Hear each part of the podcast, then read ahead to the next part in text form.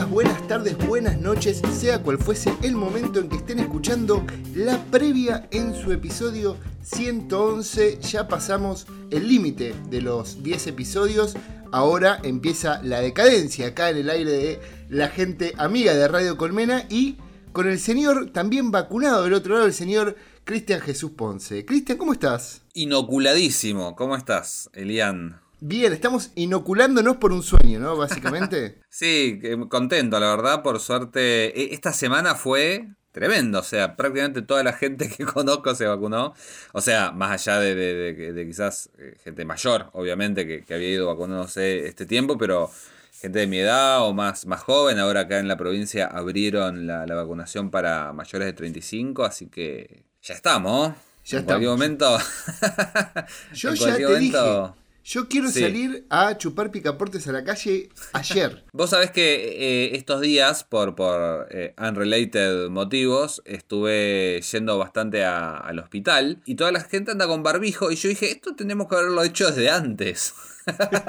yo para mí hay cosas que habría que quedar, que habría que dejarlas, qué sé yo. Y además, bueno, está bien, en el verano es medio un, embole el, el tapaboca. Pero, pero ahora está bueno, va que yo, no, no chupa frío, está va abrigadito. Es como, como, el, como el cuellito, ¿te acordás de peluche que, usaban los pibes cuando éramos jóvenes? Que a veces tenía para tirar una cuerdita, era todo muy cringe, muy cringe la ropa. Sí, sí, sí, sí. Y siempre, siempre estaba húmedo. Viste, las cosas de Polar a mí siempre me, me da que están húmedas como con saliva de bebé. Porque viste que siempre que hay un. siempre que hay un bebé, tipo con algo de Polar, ahora creo que no se usa tanto. Pero, y vos agarrabas el bebé. vos agarrabas el bebé y siempre estaba húmedo, porque obviamente el bebé o, comida o baba. Y siempre el polar me da que está.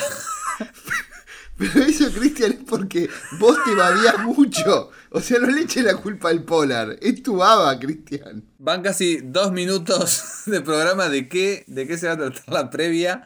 ¿Se va a tratar de baba en, en polar? Por favor, decime que sí.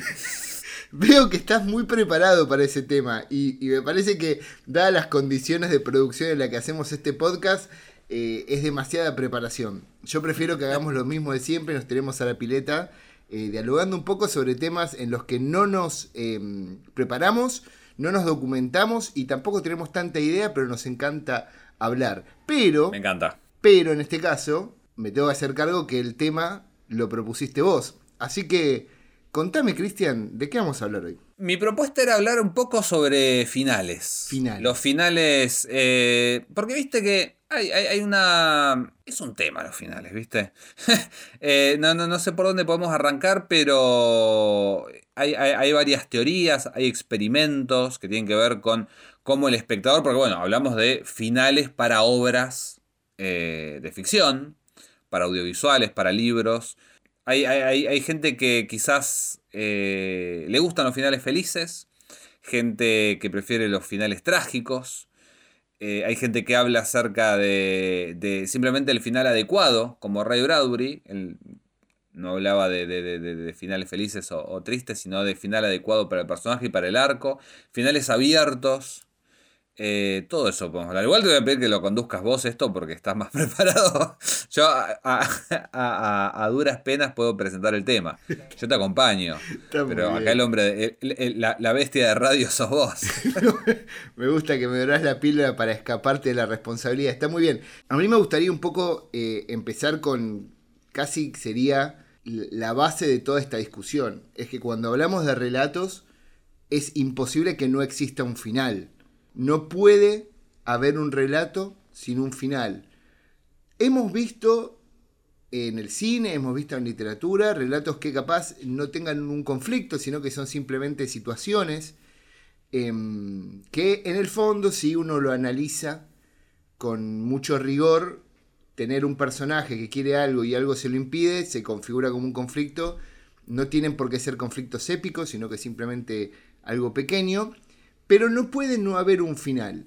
La estructura de, que nosotros conocemos en Occidente es la estructura aristotélica de los tres actos, ¿no? Digo, un principio, un medio y un final que básicamente imita la vida. Nosotros nacemos, crecemos y morimos y de cierta manera esa lógica se repite a lo largo del tiempo. Entonces, Lo primero es, ¿alguna vez te imaginaste? Porque yo sé que vos eh, tenés como muchas reuniones con gente en las que eh, toman todo tipo de sustancias alucinógenas para empezar a hablar sobre la vida y a dilucidar sobre ella. ¿Alguna vez te imaginaste otra manera en donde no exista el final para contar algo? Aunque yo, eh, yo creo que partiendo de esto que, que hablabas vos de, las diferentes clases de conflicto, lo que aprendíamos en la facultad, esto de conflicto evidente, el subyacente. Muchas veces eh, hay, películas que pareciera que no tienen final, o que tienen un final abierto, pero que en realidad eh, ese final abierto tiene que ver con el, conflicto más evidente y en, y en realidad el, arco del personaje sí se cumplió. Porque lo raro es eso, me parece también, como que, que, que el, para, hacer una diferenciación entre esto de, conflicto evidente y, subyacente. El, evidente sería, bueno, Duel de Steven Spielberg. El tipo este, el protagonista, lo persigue un loco en un camión. Tiene que lograr que no lo persiga más. Pero a su vez eh, hay un conflicto subyacente que tiene que ver con, el, con las emociones o con, un conflicto interno del personaje que tiene que ver con que, bueno, para que el loco del camión no lo persiga más, él tiene que hacer algo, eh, digamos, se tiene que poner las pilas y eh, está caracterizado ya desde las primeras escenas como que es un tipo que es bastante quedado y qué sé yo. Eh, en una película como Duel, que es una película de, de mediados de los 70, tampoco es que es una cosa súper moderna ni mucho menos, hay un final, pero que es un final bastante abierto, porque nunca llegamos a conocer la identidad de este camionero. Es un final de alguna manera también hasta inverosímil, porque lo que pasa es como medio fuerte, el, protagonista medio que tendría que ir preso. Sin embargo, el arco de él, que es el más importante, sí se completa porque él logra ponerse las pilas, logra dejar de ser atacado para... deja de recibir el ataque impávidamente para enfrentarse a, la agresión. Un poco como, qué sé yo, si no vieron Duel, es, un poco la misma idea del corto de Sbaraglia de Relatos Salvajes. Claro, claro. En ese sentido, el, tema este de, los finales abiertos o sin finales, muchas veces tienen que ver con eso. Después hay, experimentos que son más o menos em, exitosos, depende también si empatizás o, si entraste en el juego, como bueno, La Flor, la película esta de Ginás, que más que nada es conocida porque es larga, dura algo de 14 horas y pico, y la idea es que son varias historias protagonizadas por, por las mismas actrices, y a su vez varias de ellas no tienen final. Pero que es algo que más allá del gesto o de simplemente cumplir lo que se anuncia en el prólogo de la película, no termina de funcionar para mí porque simplemente es como si estuvieras viendo una película en la época del fílmico y faltara un rollo, o se te corta la luz cuando estás viendo tele, o se rompe el DVD mientras lo estás reproduciendo. Para mí es raro. Eh, en primera instancia, obviamente, eh, esta idea de algo que no tenga un final. Si no tiene un final, podemos decir que en realidad el conflicto no estaba tan claro y termina siendo como una anécdota, ¿no? Porque digo, vuelvo a, recalcar el hecho de que estamos hablando de narraciones occidentales. La narrativa, por ejemplo, oriental tiene es bastante diferente a la manera de contar. Incluso hay muchas teorías que hablan de que en realidad los actos no son tres, son cuatro o hasta cinco. Pero esto va atado a lo que vos estás contando ahí está bueno porque vos habías propuesto esta idea de los finales que no nos llenan, ¿no? Como que sentimos que son malos. Eso ya entra en el plano de la subjetividad. Vos podés sentir que no era el final que vos querías. Lo hablamos justamente en el primer episodio de este podcast con el hecho de, lo que sucedió con WandaVision. Uy, WandaVision, me mezclé las dos cosas. Dije, ni WandaVision ni WandaVision. Dice, hice la mezcla de los dos. Que, bueno, se cerró lo que pasaba con esos personajes, pero la gente quería otra cosa. No es el caso de lo que estamos planteando ahora. Lo que estamos planteando es que el final tiene que existir, ese final tiene que estar atado a lo que sucede con un personaje, una situación, un conflicto o lo que sea, y puede ser abierto o puede ser cerrado. En el caso de los finales abiertos, casi siempre dejan un sinsabor, o un sabor amargo, o una situación de por eso se llama también clímax. Está muy arraigado esa idea de que acabás algo, pero si no llegas a eso, todo se complica un poco más. Pero también puede pasar que una discusión muy fuerte. El Señor de los Anillos, por ejemplo. Mucha gente alega, sobre todo los haters, que la primera y la segunda película no tienen un final.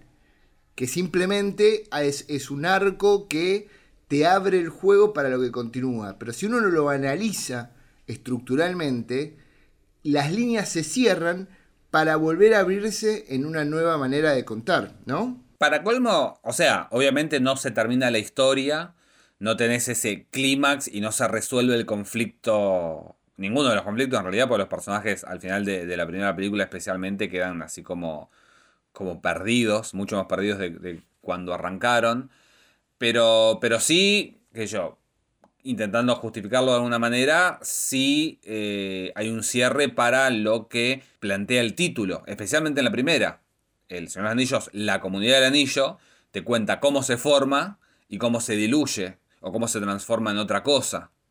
Eh, hay un final abierto, obviamente, que tiene que ver con que es la adaptación de unas novelas que a su vez fueron editadas en partes por un capricho editorial, pero para Tolkien era una novela completa. ¿Qué sé yo? Hay yo eh, en lo que pensaba recién también con el tema de los, de los finales abiertos, creo que también depende del juego que, haya planteado el, director o, el guionista y que el, espectador acepte o no. Por ejemplo, eh, bueno, obviamente, un ejemplo que, va a salir al juego es Memento. Es una película que no tiene final, que tiene un principio, digamos, arranca con el final pero que podemos reconstruir, bueno, medio como todas las de Nolan, que, esto de los tres actos, él lo que le divierte es darlos vuelta y, y, nada, y plantear otra cosa. Pero el momento, bueno, en ese principio tiene un final porque retroactivamente el espectador tiene las herramientas para, construir o configurar el arco del personaje. Entonces el arco está, está inverso, pero está. Claro, pero ahí, ahí funciona más también como un ejercicio de estilo, ¿no? Porque vos me hablas de Memento y yo también automáticamente pienso en Irreversible, de Gaspar Noé, que la idea de, de contar la historia al revés termina siendo más efectivo porque empieza con la parte más fuerte, pero si uno lo, pone en orden, es medio boluda la historia. O sea, el, conflicto no es lo suficientemente potente como para que uno tenga la atención puesta a lo largo de todo el relato y como que se va diluyendo, entonces este ejercicio de estilo de cambiar de lugar las cosas termina como configurando un pseudo conflicto nuevo, ¿no? Sí, que en el caso de Memento tiene que ver con también con, con el personaje, el personaje habilita que, se cuente de esta manera. Eh, y bueno, recién hablabas de, las teorías que hay sobre la cantidad de actos, también hay quienes dicen, y creo que lo escuché por primera vez de vos eh, hace, no sé, 20 años quizás, 15 años, esto de que, bueno, hay gente que dice que solamente hay o 10 historias o 30 historias o las que sean, y lo que cambia es justamente la manera de contarlo. En el caso de tanto de Memento como de, de Irreversible son un poco historias de venganza eh, o, de lo que los personajes protagonistas crean, creen que, que son venganzas, pero te, justamente te muestran el reverso y el origen al final como una manera de, poner al espectador también en la decisión de, si es una venganza lo que, lo que se está llevando a cabo o no, o un engaño. Hola, soy Chucky. ¿Quieres jugar? Algo me comentaste muy por encima en el gran trabajo de preproducción que hacemos de este podcast, que es básicamente un mensaje de WhatsApp de aproximadamente, no sé, 30 segundos, algo. Hacemos esto, sí, sobre varias teorías, pero antes de meternos en eso, algo que, siempre pensé y que agradezco mucho que hayas traído este tema porque me permite por primera vez exteriorizarlo más allá de mi cabeza, que es el, final de una película, el clímax de, de, una narración, tiene que ver también mucho no solo con lo que se cuenta, sino lo que se siente. Uno como espectador, una vez que se mete en un relato, hoy ya más difícil porque hemos perdido un poco esa cosa de concentrarnos simplemente en lo que están contando, porque estamos por ahí con el celular o, pensando en muchas cosas al mismo tiempo, pero hay un sentimiento de relajamiento o relajación, nunca sé cuál de las dos palabras es la correcta. relajación. Gracias. Cuando eso termina, ¿no? Ya sea para bien o para mal, uno siente como, ah, puedo decir, listo, todo toda la tensión que yo acumulaba por ese conflicto que se iba eh, complejizando, se iba eh, haciendo más fuerte, más grande, con, más complicaciones de personaje, bueno, se termina. Pensaba ejemplos, ¿no? Tengo dos. Uno es el, orgasmo eterno, que es el caso de la última, los últimos 40 minutos del Señor de los Anillos, El Retorno del Rey, que es mm. cada uno de los cierres de cada una de las historias de esos personajes, luego de haber tenido un mega clímax en la montaña de la lucha entre Gollum y Frodo, y una batalla campal gigantesca del alto hombre y toda su banda. Y cuando llegan todas las codas, prólogos o lo que sea, es como, ya no quiero saber más de esto. Eh, me encanta, ¿eh? Digo, me emociono con la musiquita de Jovitón y, y, todo. Ay, mirá, aparece la mujer y el hijo de John Austin. Ay, qué lindo. Pero es como, ya está, yo ya, yo ya estoy para el pucho y, el alcohol, ¿entendés? Digo, basta con todo esto, pues ya tuve una, una situación de clímax tan fuerte que mi cuerpo ya no quiere más cierres de historias, como ya me contaste todo, lo voy a cerrar. Y la otra es la contraria, que es por ejemplo The Wall de Pink Floyd, que es tan fuerte y es un clímax tan constante todo el tiempo, que es agotador, que es tu cuerpo en ningún momento puede descansar en el hecho de que ese relato haya finalizado y dejar de estar alerta en relación al conflicto de lo que se está contando. Yo siempre sentí como que hay una cuestión de eh, involucramiento corporal de lo que se está contando en el que el clímax, el tercer acto o el final termina ayudando a que esa tensión se relaje. ¿Vos alguna vez lo viviste así? Sí, hay como una curva obviamente de, arrancar y justamente los finales, eh, los, epílogos suelen eh, funcionar como nuevos comienzos, como para devolverte a, una situación como de, status quo, como para poder salir tranquilamente de la película y no caerte. Y si los finales son quizás eh, más cortantes, bueno, para eso también está la las secuencias de, títulos. A mí me, eh, mientras hablabas de esto me hacías acordar a, qué yo, bueno, quizás alguna vez que eh, en, las, en, las, en la época de las primeras descargas de internet, que uno por ahí se bajaba cualquier cosa que no sabía la calidad ni nada, no, no tenía Jiffy o, esas cosas, quizás te bajabas una película que no tenía los créditos finales para que pese menos, o no sé cuál era el, el razonamiento que había hecho el ripeador, y terminaba la película y, se, y aparecía el fondo de Windows. Y es como que eso también, más allá de, lo narrativo, la estructura total de la película, que te falte la canción final, o bueno, pasa mucho con las, con las series descargadas, viste, que generalmente no tienen los créditos finales. Y es como que te, te faltó ese, ese tobogán bajito como para salir tranquilamente y si la estás viendo con alguien más la película es como que se quedan mirando y dicen, bueno, ¿qué tenemos que hacer ahora? se termina de golpe, hay que, hay que empezar a hablar o... Es, el meme, es el meme de Travolta, ¿no? De que se queda ahí como mirando para todos lados diciendo cómo sigo ahora.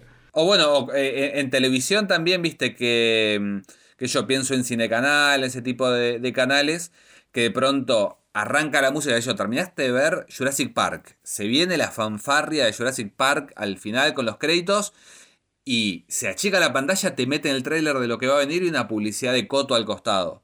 Y eso también, estructuralmente para la película, para el disfrute de la película, o, bueno, incluso hasta en el cine esperan un cacho para prender las luces o lo que sea. Porque hay un tema físico, es como te decía yo, hay un tema eh, eh, físico por, en por eso, necesita. En eso, en eso pensaba. Em, después, bueno, hay, hay es la discusión esta del contenido por sobre la forma. Mm, hay, gente que quizás por un acostumbramiento a ver un tipo de cine o para, por ver más tele que, cine, eh, están como esperando todo el tiempo el, final. No, no, no quiero decir explícito, eh, pero, pero sí un final más tradicional. Y quizás una película que juega con eh, la ambigüedad o con qué habrá pasado con este personaje o qué, qué, habrá pasado con el arco del personaje, porque no es lo mismo que, que, no se cumple el arco a que no esté explícito, obviamente. Eh, hay muchos espectadores, eh, es común que digan que final de mierda, o no entendí que final de mierda. Y también, bueno, el, juego en muchas películas es, yo te cuento hasta acá, pero te di todas las herramientas para que sepas lo que pasa o para que pienses lo que pasa luego. Tiene que ver también con esto de las secuelas que hablábamos antes. ¿Cuántas películas eh, ha habido que, nos hemos imaginado cómo seguía la cosa y después de la galera los, estudios sacan una continuación que te dicen no, no era así. sin ir más lejos, bueno, todo lo que pasó con, las Star Wars, eh, incluso con, bueno, con, cosas que eran continuaciones oficiales y que ya no lo fueron. Acá, sí, acá después capaz eh, lo retomamos o no, de acuerdo a cómo vaya la conversación, pero tiene totalmente sentido discutir eh, lo que hablábamos de las precuelas, ¿no? Porque vos me decís de Star Wars y yo pienso, todo el mundo tiene una preferencia en las precuelas de, con la tercera, porque básicamente ya sabía cómo iba a terminar y quería ver eso, pero no había más disfrute que el simplemente confirmar lo que uno ya conocía. No, no se configuraba como un final en sí. Pero algo que dijiste que, que me gustaría, sobre todo porque vos sos una persona que conoce mucho, mucho de guion, cuando hablas de un final tradicional, que lo, dijiste al, principio cuando, cuando empezaste a hablar antes, ¿cómo definís un final tradicional? ¿Qué, qué es, un, qué es tradicional? No, bueno, estaba pensando esto, que, el conflicto evidente, esa fuerza contra la que se enfrenta el protagonista o el problema que tiene, el problema claro eh, y puntual, que se resuelva, que quede establecido que se resuelva, que, quede claro, que el personaje, el, arco del personaje también tenga un cierre. El mundo de la película tiene que haber cambiado, el mundo del, del protagonista tiene que haber cambiado, pero tiene que haber un nuevo mundo Así que un regreso a un status quo distinto, pero status quo al fin. Eh, tiene que ver con todos estos elementos que, venimos hablando, también con eh, volver como un estadio, un nuevo estadio inalterado. Alterado en realidad, pero que un, estadio de, quietud, digamos, la, la, calma después de la tormenta. Creo que eso sería como, como el final más tradicional aplicado, bueno, a partir de eso a, un montón de géneros y, tonos distintos, pero básicamente también, bueno, final feliz para los buenos, un final eh, trágico para, los villanos, que, que, de alguna manera la catarsis también del espectador es lo que solicita. Ahí va, ahí va, me encanta porque esto es un tema que iba a preguntar, iba a traer, que tiene que ver con esto. Cuando vos nombrás un final feliz o un final triste, es medio subjetivo, porque digo, si viviésemos en un mundo donde los blancos y los negros son claros, aunque también podrían ser oscuros porque son blancos y negros, el, villano disfrutaría con un, con un, final en donde gane el villano y el, y el, héroe eh, disfrutaría con un final en el que gane el héroe. Por lo tanto, ahí el concepto de final feliz o final eh, triste no existe. Pero está el, el, tema de la catarsis, que tiene que ver con esa construcción que se va haciendo a lo largo del relato, que en algunos géneros es más fácil encontrar, como vos justo nombraste el tema de las venganzas, e irreversible por ahí sería un rape and revenge, que es este género más border del terror, en donde hay un, casi siempre un hombre que abusa a una mujer y luego la mujer se venga matándolo. Entonces, en esa venganza y en ese accionar, uno siente eh, cierto alivio y cierta catarsis porque uno venía acumulando todo el dolor que el, que el personaje femenino había atravesado en ese relato.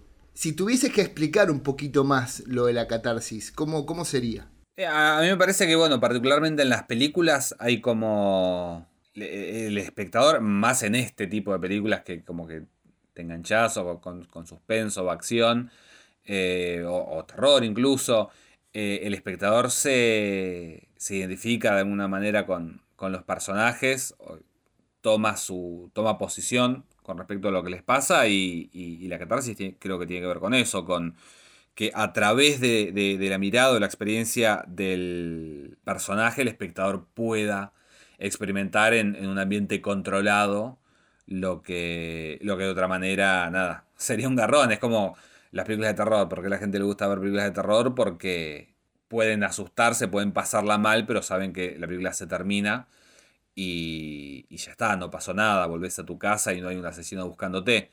Sin embargo, mientras estás viendo la película, mientras estás experimentando eh, el, metraje de la película, querés que, el personaje con el que vos empatizaste eh, resuelva y, bueno, yo no sé si se puede hablar de catarsis en, todas las películas, pero, pero en las que tienen que ver con suspenso o con terror o con que, que, tiene algún grado de violencia o de emociones fuertes, eh, definitivamente. Yo eh, empecé, en realidad, este la idea de, me voy a sincerar, la idea de este, de este podcast la sugirió uno de, nuestros oyentes que, prefiere que su identidad se mantenga en, en, el anonimato.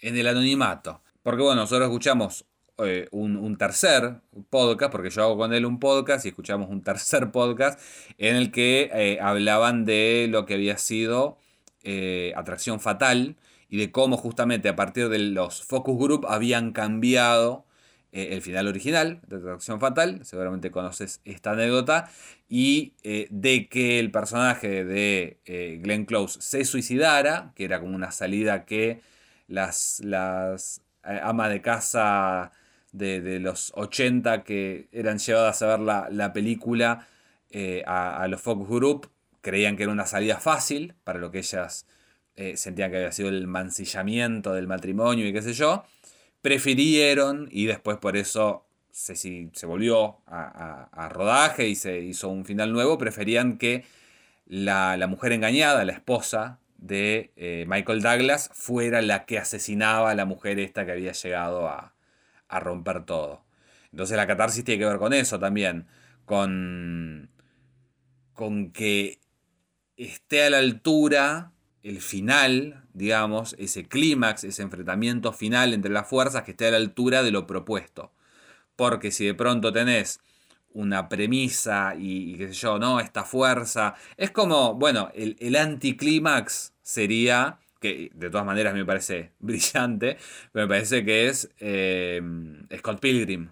Que en realidad él tiene el enfrentamiento con Gideon, que es este eh, ex novio de, de Ramona Flowers, pero después hay un nuevo clímax que en realidad funciona simplemente como chiste, que es, bueno, eh, Scott se va a enfrentar a Nega Scott, que es su propia personalidad, pero invertida, y van a un corte y es como que se hicieron amigos y no pasó nada. Ahí, si no hubiéramos tenido la batalla con Gideon y, todo eso anterior, ahí tendríamos un caso en el que no hubo una catarsis, porque te cebaron, te cebaron, te cebaron y finalmente la historia fue por otro lado. Pasa en, todo tipo de cine. Claro, ahí por eso, porque vos eh, justo habías dicho que era más simple encontrarlo en por ahí películas de terror o de género porque nada, es más claro la cuestión de dónde uno pone la empatía y cómo se siente eh, más seguro un ambiente controlado, pero justo pensaba en una peli que vimos los dos y nos gustó, eh, que estuvo en Mar del Plata, que ahora está en movie, se llama Shiva Baby, que es una película independiente, una comedia, Sí, es un dramedy en realidad, porque no termina de ser por ahí una comedia de carcajadas, pero también hay una cierta catarsis ahí, en toda una situación que se va generando con este personaje que está encerrada en un, en un lugar en el que no quiere estar, rodeada de gente que no quiere ver, y, también hay un poco de ah, la respiración final cuando todo termine, sea lo, que fuese que pase, ¿no? Sí, y, de todas maneras tenemos una catarsis fuerte pero en Shiva Baby también hay una especie de final abierto, ¿no? Porque el, final y, largo, incómodo que está, todos subiéndose a la camioneta, qué sé yo, hay un par de miradas. Eh, obviamente, yo entiendo que el final es claro, pero en, en términos tradicionales quizás es abierto o un poco ambiguo. Peliculón, peliculón le recomendamos. Sí, está en movie, pero bueno, también está en otros lados. Sí, sí, sí, pero bueno, quería ser correcto. Vos ya nombraste Jiffy, estamos haciendo un quilombo, vamos, a ir, vamos a ir todos presos, vamos a ir. Em, algo que es muy importante y que, y que también los, dejaste deslizar en lo que contaste hace un poquito, que tiene que ver con que todo, todo es una construcción, ¿no? La, forma en que un final sea efectivo o que se sienta como tal es una construcción. Y que muchas veces nos sucede que los finales sorpresa, como el caso de Sexto Sentido, que es emblemático, ¿no? Con ese cambio de timón hacia el final, nunca se da porque sí. Un final, sí o sí, tiene que haber estado construido desde el inicio del relato para que tenga sentido. No puede salir nada de la galera porque como espectadores nos vamos a sentir estafados de alguna manera, que incluso sin conocer las herramientas en cómo se construye ese relato. Porque digo, no todo el mundo sabe el concepto de un indicio o cómo sembrar ese indicio en, diferentes puntos del relato para que cuando se llegue a un estatus final uno diga, ah, sin la necesidad de ser tan berreta como alguna de esas películas que vuelven a poner las imágenes en blanco y negro que explican lo que pasó, ¿viste? Como decir, ustedes que son tontos, les voy a mostrar lo que ya habían visto. Pero sí hay una, una, una cuestión de construir eso y que cada uno de los elementos se vayan eh, armando. Hoy los indicios de alguna manera se han transformado en easter eggs para los universos compartidos de las grandes multimedias. Hmm. Pero en cuestión narrativa son necesarios porque, digo, también eh, entender un poco que aunque hay finales que eh, tienen una gran sorpresa, un cambio de timón fuerte, nunca son porque sí. Si fuesen porque sí, uno como espectador los, lo, podría adivinar el, truco. Que la suerte esté siempre de su lado. Sí, eh, yo eh, estoy tratando de pensar algún ejemplo de, de un final porque sí. Y, no se me viene ninguno a la cabeza. También hay que tener en cuenta que vos podés eh, dar todos los indicios y, pero si el espectador se distrajo en un momento, también se va a ofender. Yo recuerdo cuando vi dos películas del, mismo año, tres te diría. Yo creo que son más o menos todas de la misma, época. Eh, lo que sí es de sexto sentido, creo que hay, ellos sí tienen como un, un raconto de algunas escenas que vos decís, ah, y la segunda vez que la ves, lo que te pasa es que es una película que es bastante aburrida y está todo planteado, pero te das cuenta de que era bastante aburrida, aunque te habías quedado súper cebado por el final, más que nada. Recuerdo que cuando fui a ver Nueve Reinas, eh, yo me perdí todos los indicios y cuando terminó me sentí ofendido, dije esto de dónde salió y estuve varios años ofendido y después cuando lo volví a ver dije, ah, no, sí, estaba todo. Y eh, ¿cuál era la otra? Eran, era, ah, bueno, el proyecto Blair Witch. Que el proyecto Blair Witch también es como que la, la pista está en los primeros minutos y, yo sabía, me habían dicho, tenés que prestar atención a lo que dicen al principio, qué sé yo.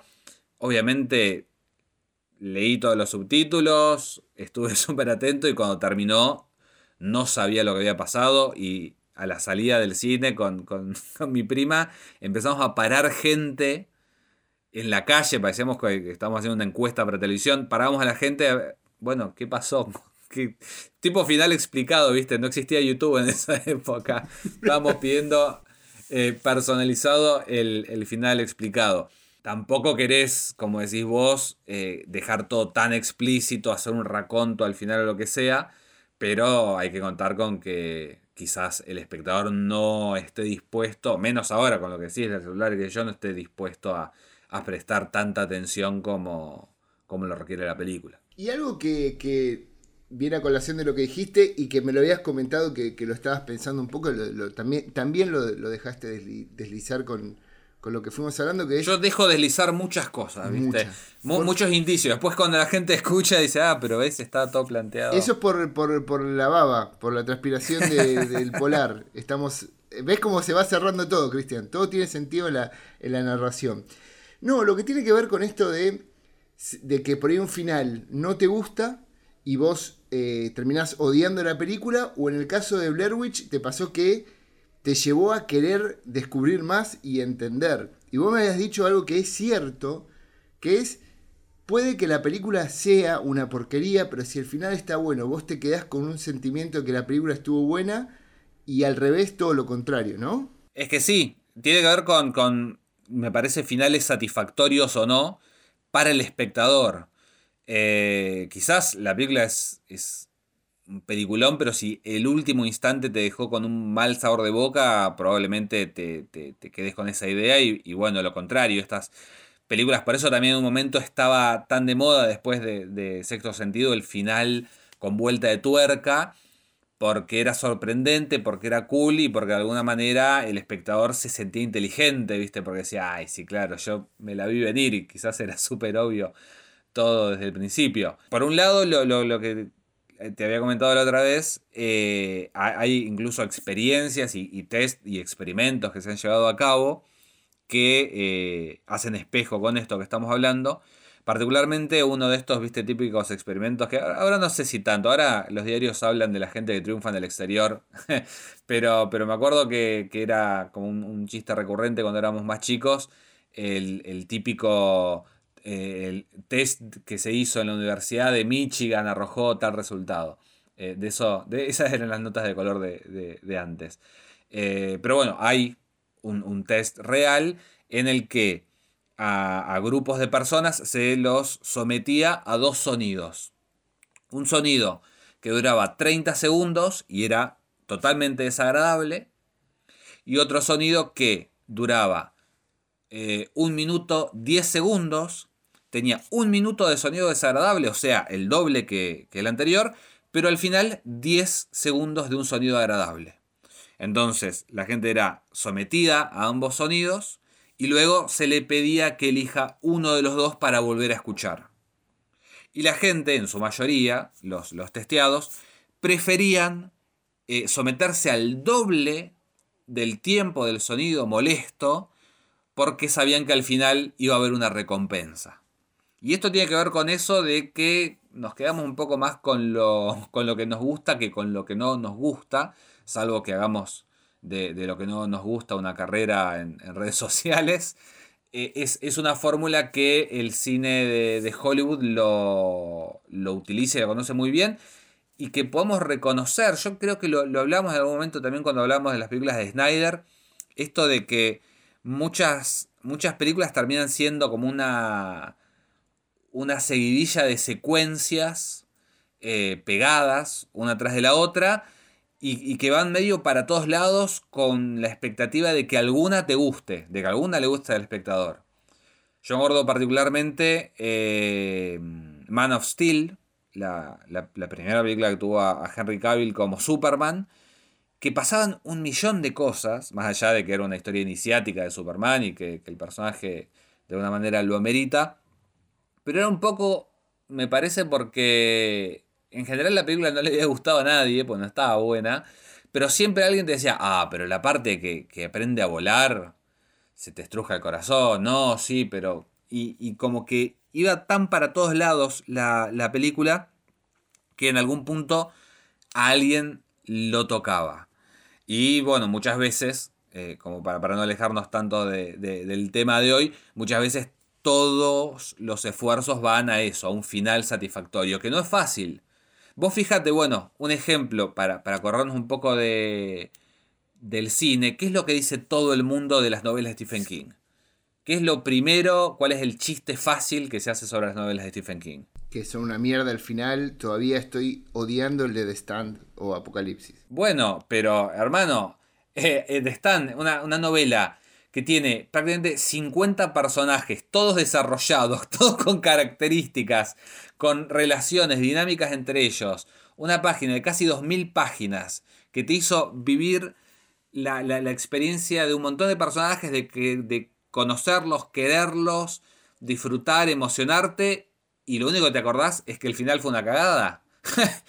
no te estoy echando la culpa de nada, pero es un poco así como, como te digo que, me parece que, funciona la percepción. Bueno, pero pará, pará porque ahí, ahí se, vamos a picarlo un poco. Eh, hay, algo que, es, digo, muy común a la hora de analizar el arte, lo dijimos mil veces, es todo subjetivo, pero hay una ecuación matemática que hace a cómo estructurar cada uno de los elementos de esos tres actos para que al final sea más efectivo. Luego podemos discutir si vos estás de acuerdo, si te gustó o no te gustó, pero hay algo que funciona en relación a una construcción. En el caso de Apocalipsis de Stan o la versión que hayas leído o hayas visto, como vos bien decís, son 50 personajes. Stephen King en un momento te cuenta hasta el color del jean que tiene uno de los personajes. Y al final te pone una mano de fuego cayendo de cosas explotando una bomba. Y vos me decís, amigo, toda la construcción que hiciste, me tirás el famoso Deus Ex Machina en todo su esplendor, porque yo creo que hasta. Yo me lo imagino a él que, era, no sé si era la época eh, oscura en la que estaba mega drogado todo el tiempo, pero básicamente es el ejemplo como primordial, primitivo de lo que es un Deus Ex Machina. Es como decir, che, no sé cómo terminar ni resolver esto, que caiga una mano de fuego que es Dios. Listo. Y vos decís, pero flaco, me comí 80.000 personajes, situaciones que van bien en un nivel de detalle gigantesco para que me termines de esta manera. Entonces ahí, digo, hay un problema estructural que no tiene que ver simplemente con un hecho de gusto subjetivo o estético. No, qué sé yo, eh, eh, podemos decir que, es en gran medida, porque hay mucha gente que comparte esa opinión, en gran medida un final eh, no satisfactorio. Quizás justamente por eso del, conflicto aparente, que es, bueno, detener a Randall Flagg. Tenés los personajes estos que están yendo. peor sería, me imagino, que la novela terminara inconclusa con ellos llegando a Las Vegas. Pero bueno, lo que habría que pensar es si eh, desde, desde, el arco de los personajes, si cumplieron con, sus metas. Y también eh, de alguna manera, porque yo sé que la crítica siempre es cae una mano de la nada, pero también vemos eh, posesiones, vemos embarazos sobrenaturales, vemos a un personaje que se transforma en lobo, se transforma en cuervo, entonces ¿por qué lo que molesta es la mano de, de Dios que nos llevó al, al, ganar el Mundial en el, 86, ¿por qué no molesta eso y no todo lo demás? Bueno, pero nuevamente, bueno, ahí sí, ahí sí te tomo que no es ya un tema de si te gusta o no, sino que tiene que ver con el nivel de construcción que hubo antes, porque digo, este personaje se convierte en un lobo, en un cuervo, eso se va construyendo, no es que pasa de un momento a otro y es una sorpresa y es no. Uno va entretejiendo eso, hace apariciones mínimas. Al principio no sabes que pertenece al mismo personaje, sino que podrían ser cosas diferentes y hasta que finalmente eso se termina configurando como algo que es. Igual, digo, ya no, ya no, hay ni que defenderlo a Stephen King porque ya la tiene gigantesca, la tiene como Messi después de ganar la Copa América, pero digo... Pero bueno, a lo que voy, a lo que voy, perdón, es, es eso, la, la, gente termina recordando, termina quedándose más con el final, si es satisfactorio o no, en una obra súper popular y efectiva como la de Stephen King, imagínate con, qué yo, cualquier película. Yo creo que lo que pasa con The Stand también es, es lo que vos invertís, el tiempo que invertís. Si vos ves una película de una hora y veinte y termina medio medio, bueno, ya fue. Pero si ves Lost a lo largo de, que fueron? 6, 7 temporadas y de pronto el final no es todo lo que vos querías, bueno, nada, invertiste muchísimas horas de tu vida te vas a sentir más, más ofendido. ¿Quién está a cargo?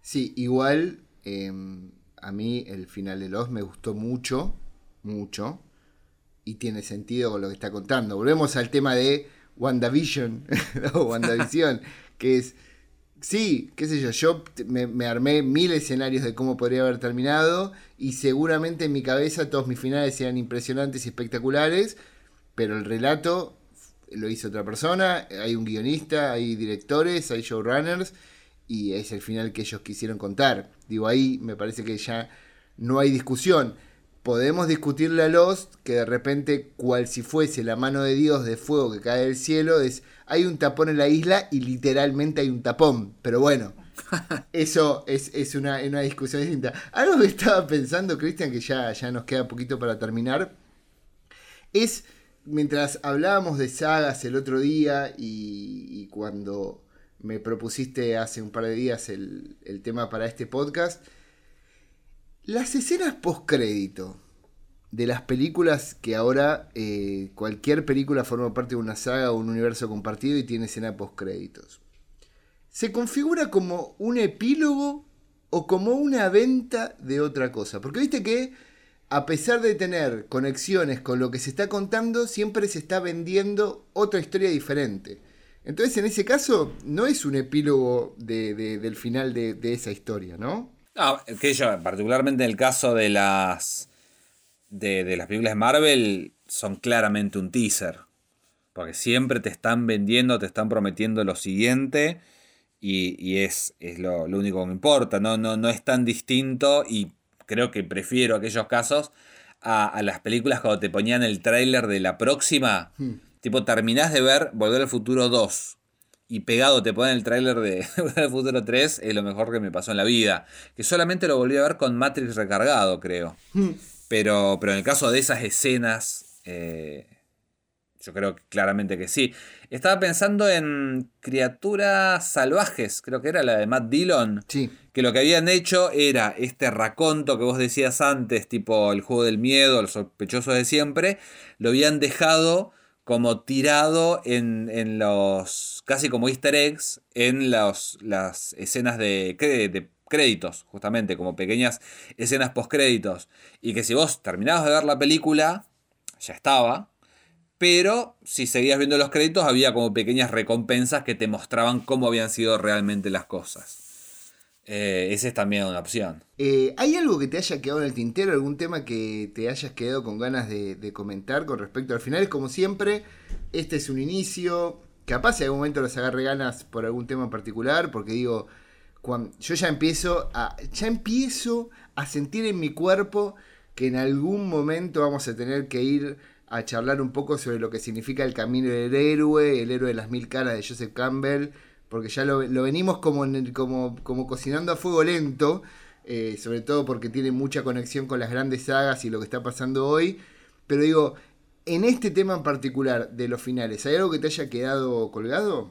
No, hablamos muy por arriba lo de las series y nada, yo siempre te comenté que me gustan más las, series canceladas que las series con final justamente por esto, porque me parece que algo tan largo eh, es, difícil que, llegue a un final eh, que esté a la altura. Entonces, las, como, como las series generalmente se tratan de, espacios en la vida de personajes más que eh, sobre eventos, me gusta eso cuando, cuando simplemente dejamos de ver lo que pasa con ellos como que yo, dejamos de ver a gente que conocemos y de pronto, nada, pasaron dos años y no sabes lo que pasó con ellos.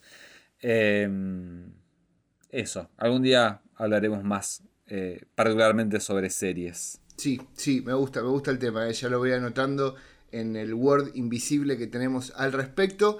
Eh, me toca la recomendada de, de esta ¿En serio? ¿No te, ¿No te tocó a vos la semana pasada? No, creo que no.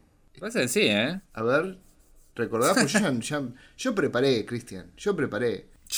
tengo una, pero bueno, la, guardaré. No, no, no, Ahora quiero saber. Contame cuál es tu recomendada, Cristian Pons. Hagamos, hagamos por, ser un, por ser un programa sobre finales, alarguemos un poco el final y esta vez por, por premio al aguante de la gente que nos escucha, eh, recomendemos una cada uno y ya. Dale, empecemos, empecemos contigo entonces. Hay una nueva temporada en Netflix de la serie I Think You Should Live, eh, que es esta serie con Tim Robinson, que es, es un comediante. Es una serie muy extraña. Son capítulos de menos de 20 minutos, la mayoría de, 15, 16 minutos. Son temporadas cortas, así que un poco en, dos sentadas la, la ves. Es una, serie que juega mucho con la incomodidad y con el antihumor también, porque muchas veces estamos simplemente siendo testigos de una, eh, eh, de una escena o una secuencia total y completamente patética que se alarga en el tiempo. En la segunda temporada hay un, capítulo, pues es una serie de sketches. Y eh, en la segunda temporada hay un episodio que tiene solamente dos sketches, uno que es tipo la, la, la secuencia precréditos eh, y uno que dura, no sé, 12 minutos. Y se alarga y se alarga y se vuelve tan divertidamente tedioso, o sea, tedioso obviamente para, para los personajes, pero un, deleite para, para, el espectador. Obviamente si disfrutas de, este tipo de humor. El primer sketch es, eh, el primero del primer episodio de la primera temporada es súper significativo. Si te reíste con ese, eh, seguí para adelante y si te reíste a carcajadas como, como me pasó a mí, eh, vas a ver todas las temporadas. I think you should live. O sea, me parece que tendrías que ir yéndote. Y, tiene que ver porque la mayoría de, los sketches tienen que ver justamente con reuniones de gente, eh, apacibles, reuniones de negocios, en oficinas, cumpleaños, lo que sea, en la que hay un personaje que, la verdad, tendría que, tendría que ir yéndose porque rompe todo. Dijiste que está en Netflix. En Netflix, exactamente. O sea, son en total, con toda la furia, son tres horas, las dos temporadas. Así que es, algo que, es, fácil de, disfrutar si te gusta este tipo de humor, obviamente. Eh, entre surrealista, entre cringe, eh, muy recomendable. Y como este programa está bancado por Netflix, yo también traje una recomendada de Netflix. Porque nada, me parecía bien ya que... Porque tiene buenas cosas Netflix. Paremos con la pavada esta de criticar Netflix porque sí. Y, después la gente tiene Disney Plus, que ni siquiera tiene la película buena de Disney. No echemos las bolas, basta. Cierto. Fox se quedó sin nada. Eh, Fox no, Prime Video. Netflix es a mí me parece es el viejo conocido que. La, la de resistance. Pero igual claro. me acabo de dar cuenta, menos mal que dijiste esto, Cristian, porque había pasado todo el programa, casi una hora de programa, y no habías dicho que Disney era una mierda. y tenía que. Yo creo que lo dije, pero creo que no diste cuenta, como que fue muy al pasar. Yo estoy acostumbrado. Pero bueno, lo que voy a traer, y, y viene a colación de que está por finalizar esta próxima semana, el 21 de julio, y es eh, Troll Hunters Tales of Arcadia, que es una serie producida, dirigida algunos capítulos también por el genio total de Guillermo del Toro, una cabeza capaz de crear los universos más extraños e irse a Estados Unidos y romperla también, es mexicano. Eh, nada, tuve, tuve incluso, ya me voy a hacer un poco autobombo, la posibilidad de hacerle una entrevista alguna vez, de hacer algunas preguntillas. Y, si no me me encima en ese momento, ya creo que no lo voy a hacer nunca cuando sea mayor de edad. Pero bueno, tiene una cosa muy, muy extraña porque arrancó como una serie animada en 2016 que llamaba Troll Hunters y el subtítulo era Tales of Arcadia, que era la historia de un chico, un muchacho humano, que en un momento está mm, ahí con su bicicleta en esta ciudad que es Arcadia, que es estos barrios hermosos de, Estados Unidos, de casitas bajas y gente toda buena, que seguramente en algún momento haya un tiroteo en un colegio, esas cosas, porque Estados Unidos es así, pero encuentra entre, entre las rocas como un medallón. Ese medallón termina siendo el medallón de Merlín, que lo convierte a este, a este chico en el cazador de trolls, porque en este mundo los trolls existen, se esconden porque no pueden salir durante el día, porque obviamente todos sabemos que si encuentran la luz del sol se vuelven piedra y se mueren. Pero tiene eh, la diferencia es que es el primer humano que el medallón de Merlín acepta como Troll Hunter. Y se queda como metido en el medio de una guerra milenaria entre dos bandos de trolls, unos que quieren vivir en este submundo que recuerda muchísimo a lo que vimos en Hellboy 2, Viste que en un momento en Hellboy 2 van como a un lugar donde están todos los monstruos ahí, como con un. Sí. es como la salada de los monstruos, ¿viste? Algo así. no, como hombres de negro, ¿no? También que tiene la, el Casablanca de los extraterrestres que le dicen. Exactamente, me se me había olvidado ese detalle también, va, va por ese lado. Y lo que sucede es que empieza a crecer la mitología, ¿no? Digo, eh, eh, Guillermo del Toro es una persona que le gusta mucho los grandes relatos pero a la vez se concentra mucho en los personajes y el grueso de personajes que rodean a este protagonista, tanto sus compañeros como sus antagonistas, terminan teniendo una carnadura muy fuerte, una tridimensionalidad que los hace querer mucho. La, la, serie tuvo tres temporadas, pero en el medio de esas tres temporadas descubrimos que además de los trolls, hay extraterrestres. Y vos decís, ¿Qué carajo? Bueno, aparecen unos extraterrestres que abren y divergen en otra serie que se llama Three Below, también con el subtítulo Tales of Arcadia, que es la historia de dos extraterrestres, hijos de reyes de un planeta, en donde su padre y su madre son derrocados por un tío con ansias de poder y ellos tienen que escapar y terminan cayendo en la Tierra y se tienen que esconder mientras se está llevando a cabo una guerra civil en su planeta. Y nada, tienen como que convivir y de repente se encuentran inmersos en una ciudad en donde hay una guerra de trolls en el medio. Y como que todo se empieza a complicar. Y fueron dos temporadas de esta serie y cuando nos queremos enterar al final de esta segunda temporada, luego de haber pasado tres temporadas de Troll Hunters, dicen, ah, viste que había trolls, había extraterrestres, bueno, la magia también existe. Y claro, cuando nos hablaron del medallón de Merlín, dábamos por hecho que simplemente era un nombre, no. Merlín existe, y si existe Merlín, existen los caballeros de la mesa redonda. Entonces aparece la serie Wizard, que es la historia de el, vamos a decir, el pupilo de Merlín, que por algunas cuestiones que tienen que ver con también un, un, caos en la magia, termina viajando al futuro, desde la época del rey Arturo, y cae en Arcadia, y de repente se juntan los personajes de las tres series formando, a ver, una... A, mí me, me, dio mucha emoción porque es... Es como volver a leer un cómic de esos gigantescos, ¿viste? Donde se van como construyendo las cosas y todo funciona. Pues no voy a decir Endgame porque es como lo mismo de siempre. Pero ahora, eh, yo tuve también la suerte de ir a la, a la Comic Con de Nueva York cuando presentó tanto Three Below como, como Wizard. Y él contaba que su ilusión era poder terminar todo esto con una gran película animada que fuera el final de las tres series. Y va a pasar el 21 de julio, se va a estrenar en Netflix uh, Troll Hunter Rise of the Titans, en donde finalmente vamos a ver que esta magia que se iba viendo del caos despierta a los titanes, que son como la magia primigenia de la historia de la Tierra, y tanto los protagonistas como Troll Hunters de Trivilow y de Wizards tienen que enfrentarlos. Yo ya no puedo más de la manija, Christian. Así que Troll Hunters, yo creo que si lo vieron con el mismo nivel de fanatismo que yo, puede que lleguen a verla en una semana las cinco temporadas como para prepararse, eh, las, perdón, las seis temporadas como para prepararse para ver la película. Hablé un montón. Em, ¿Dónde te podemos encontrar, Cristian Ponce? Pueden ver, ya que estamos, ya que estamos recomendando cosas en Netflix, pueden ver la frecuencia Kirlian en Netflix, que es una serie animada que, hice, que estoy haciendo en realidad. Estamos terminando la, segunda temporada ahora mismo mientras hablamos. Están los cinco primeros episodios en Netflix y hay tres más en el YouTube de Tangram Cine. Ahí me pueden encontrar como siempre, arroba aguilar.elian en Instagram, como Elian Aguilar en YouTube. Vayan a ver YouTube, miren videos, denme tiempo de vista porque YouTube se está poniendo la gorra.